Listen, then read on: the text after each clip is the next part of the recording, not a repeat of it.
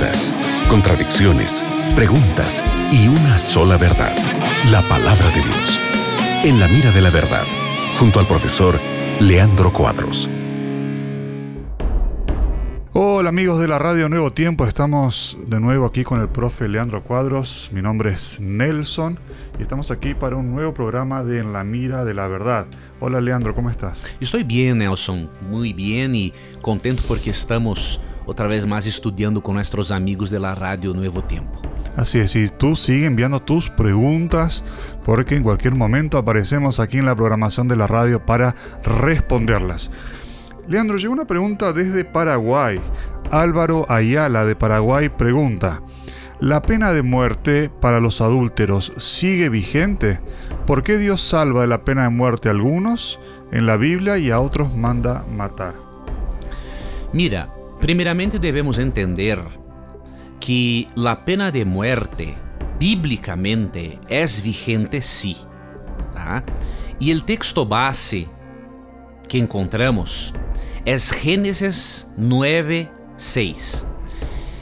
O texto claramente é um princípio que Deus deu para a humanidade antes, bem antes de existir qualquer israelita.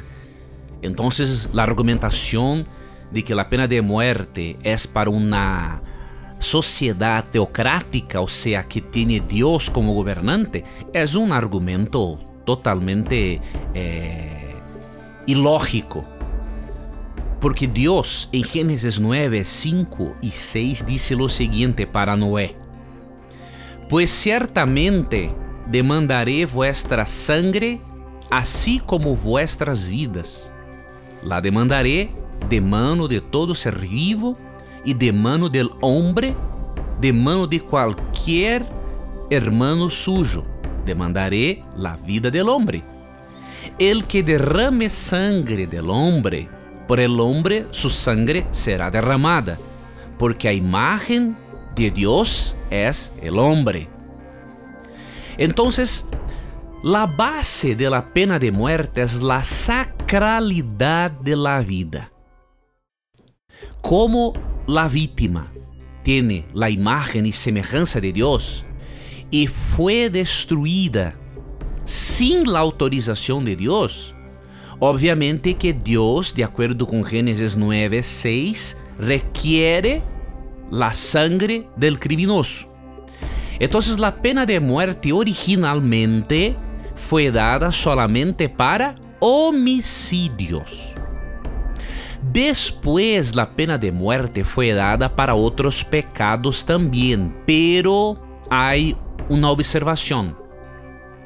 En el caso de adulterio, la pena de muerte fue aplicada cuando la persona practicava el hecho e era, obviamente, descoberta, diríamos assim, quando algo era público. Quando isso não era uma questão pública, o pecador poderia pedir perdão a Deus e seguir sua vida adelante. Pero há outro detalhe também para considerarmos. A pena de muerte, em outros casos, ela poderia também não ser aplicada por causa da expiação. Há um texto que chama a atenção dos eruditos, que disse o seguinte, números 35, a partir do versículo 30.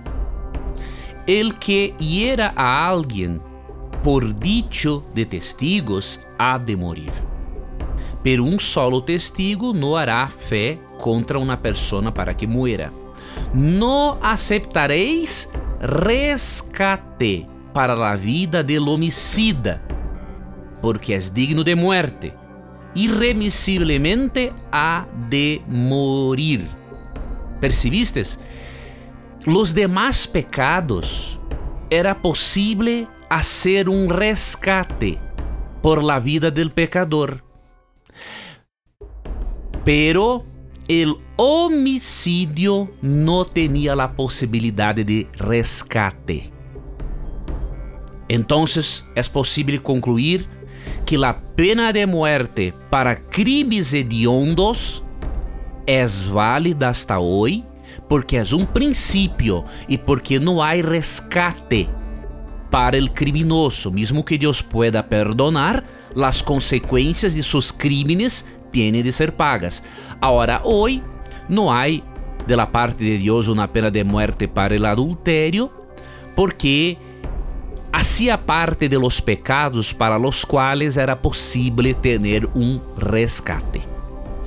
Es interesante, Leandro, que muchos alegan que eso era una teocracia, por eso eh, había ese sistema judicial divino, por así decirlo, pero en Génesis 9 no existía la teocracia. Todavía. No existía.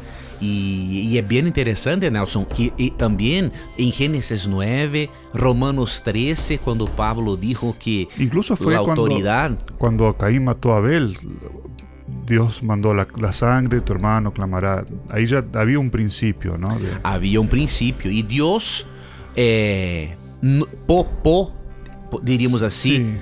é, é, preservou, preservou, preservou Caim, não porque Deus desconsiderou o hecho de Caim, mas pero por misericórdia de Adão e Eva. Porque imagines, é, eles perderam Abel e agora tinham de matar o próprio filho. Então Deus é, é, foi misericordioso para com Adão e Eva Exacto. E não porque muitos pensam, ah, Deus perdonou Caim. Não, não é bem assim. ¿eh? A questão involucrada era preservar a sanidade mental de Adão e Eva. Habían perdido un hijo, no iban a perder el otro. Muy bien, gracias Leandro por tus respuestas, gracias a Álvaro que nos envió su pregunta desde Paraguay.